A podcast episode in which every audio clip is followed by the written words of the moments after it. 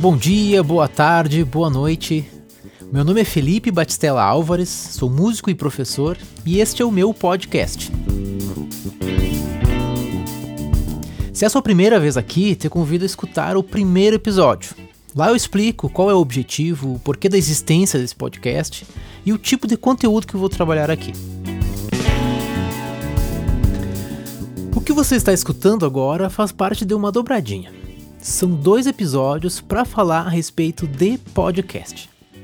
Primeiramente, eu vou falar a respeito do histórico, de alguns conceitos, como surgiu esse, esse meio de produzir conteúdos, e também vou falar de como utilizar o podcast como ferramenta pedagógica, ou seja, como utilizar isso em sala de aula. No segundo episódio dessa dobradinha, eu vou falar das questões mais técnicas, como gravar e editar áudio e também como e onde postar esses podcasts na internet. Te convido então para escutar o primeiro episódio dessa dobradinha, o podcast como ferramenta pedagógica.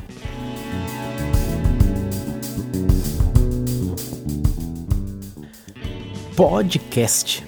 O que, que é isso? É um nome que está ficando bem famosinho. É, antes era uma coisa mais de produtor de conteúdo da internet, algo mais de nicho, né? Mas agora está tomando outras proporções. Até mesmo emissoras de TV e rádio estão fazendo seus próprios podcasts. Mas o que é isso exatamente? Tecnicamente, é um arquivo de áudio. É uma onda sonora transformada em uma formação digital, que é o conhecido MP3, que é um áudio digital que podemos escutar no computador, no celular e também em outros aparelhos semelhantes. Neste áudio, escutamos produções em formatos parecidos com os radiofônicos, como entrevistas, diálogos, falas individuais de pessoas, especialistas ou não, sobre os mais variados assuntos. A palavra podcast foi citada pela primeira vez no jornal The Guardian, tratando a respeito dos audioblogs, né, que são blogs que, além de textos e imagens, também postam uh, conteúdos em MP3. O podcast é uma junção das palavras iPod e broadcast, iPod, aquele tocador da Apple, e broadcast, que significa transmissão em larga escala, muito utilizado quando se fala em TV ou rádio. Bom, mas o surgimento do podcast ele está muito relacionado com uma questão tecnológica. A criação do conceito e também dos desdobramentos tecnológicos são creditados a dois nomes. Um ex-VJ da MTV chamado Adam Curry e também um outro que era programador chamado David Wiener. Bom, eu não vou aprofundar em questões técnicas aqui, pois essa não é minha área, mas eu vou explicar o funcionamento de maneira geral. Grosso modo, o que, aconteceu? Já era uma prática comum em 2004 postar áudios em blogs da internet. O blogueiro, além dos textos e das imagens, postava também conteúdo em áudio, como comentei anteriormente. Só que aí você imagina, para o ouvinte, se ele acompanhava lá 10 blogueiros, ele teria que entrar nesses 10 blogs com uma certa periodicidade para escutar as novas postagens dos conteúdos. Então, o que, que acontecia na prática? O ouvinte ele escutava uma vez ou duas esse áudio, depois ele esquecia de retornar ao blog. Isso causava uma dificuldade para o produtor de conteúdo, que não conseguia fidelizar o seu ouvinte. Então, qual era a necessidade do momento? Era como fazer para que vários conteúdos de diversos blogs chegassem ao ouvinte sem que ele tivesse que perder tempo buscando todos esses blogs e tal. Aí que entra a tecnologia chamada feed RSS. Isso é comum em páginas de jornais, portais de notícias, blogs, né? É uma espécie de sistema de assinatura. Você assina e recebe diretamente as notícias de vários lugares num aplicativo específico. Isso já existia antes de 2004. A sacada desse momento foi que essa tecnologia foi adaptada para arquivos de áudio também. Então, na prática, o, os áudios que eram postados nos blogs eram simultaneamente disponibilizados no iTunes e escutados no iPod. O blog nesse momento ele era e ainda é usado assim como um repositório do áudio. E o iTunes é o que eles chamam de agregador. Então, o iTunes ele não armazena os áudios, ele só puxa lá do blog, graças a essa tecnologia do feed RSS para o iTunes.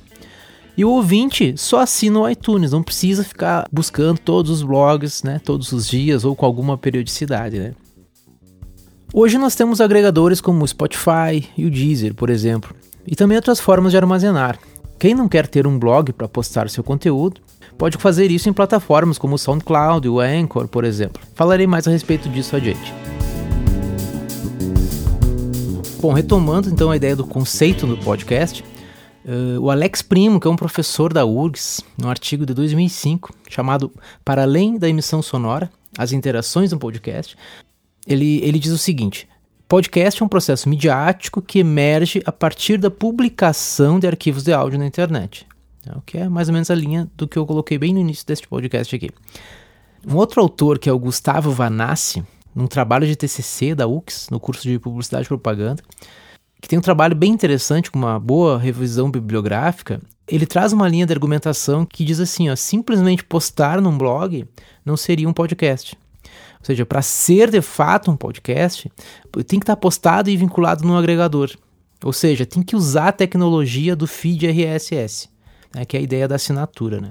Então, essa é uma das, das discussões que se faz em torno do conceito aí do, do que, que seria ou não um podcast.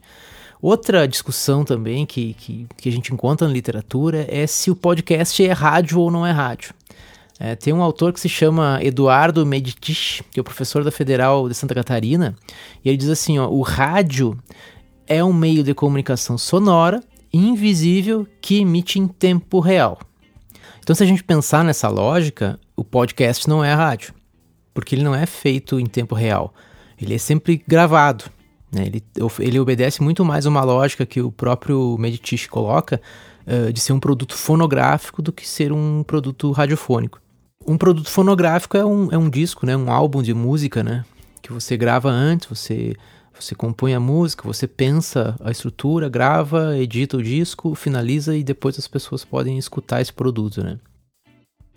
Neste caso, teria esta questão da, da, da edição, da produção, né? Uh, em, em, contraponto ao fazer ao vivo. Mas se, se a gente pensar, o, o podcast também pode ser feito ao vivo os bate-papos uh, que a gente vê no, no, em vários podcasts, né, entrevistas, são feitos uh, ao vivo, assim, no sentido de não editar, né? Ele não é ao vivo em tempo real, ou, ou seja, não está sendo transmitido em tempo real, mas ele está sendo feito sem edições. Podemos fazer de novo essa relação com a música, né? Você pode gravar um show ao vivo Uh, ou um, fazer um disco em estúdio, né? Que são do, duas concepções diferentes.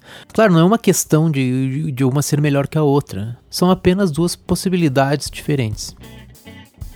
Bom, mas aqui não é o lugar para me aprofundar a respeito dos conceitos do podcast. Uh, trouxe esses apenas para ilustrar o assunto, uh, ou seja, apenas uma introdução a respeito do que se discute em relação ao podcast.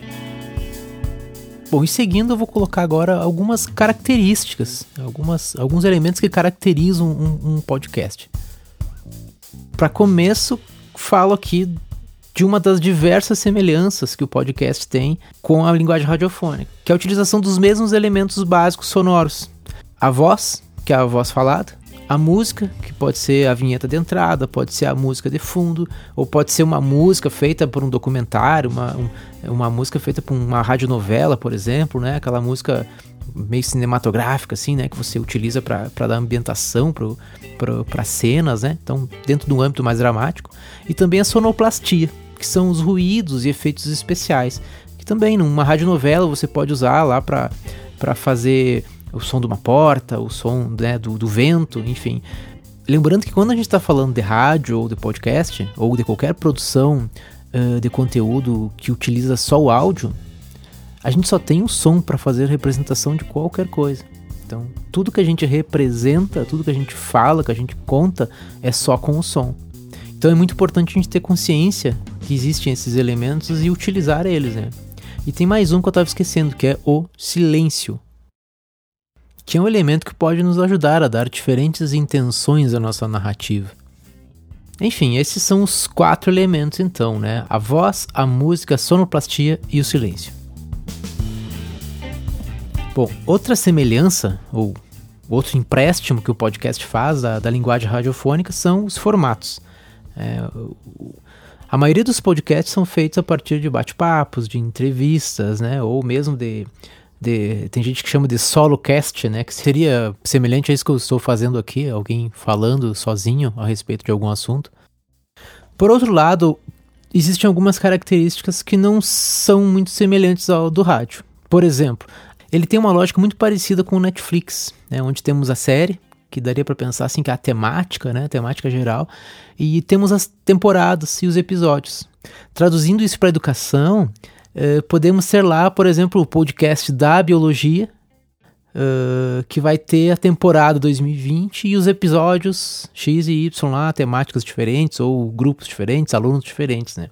E essa é uma lógica de produção de conteúdo que pode ser muito útil para utilizarmos com nossos alunos. Outra característica bem encontrada na literatura, bem discutida, é a questão do podcast como, como uma produção de nicho. O que, que seria isso? Né? É uma produção que seria feita para um público específico.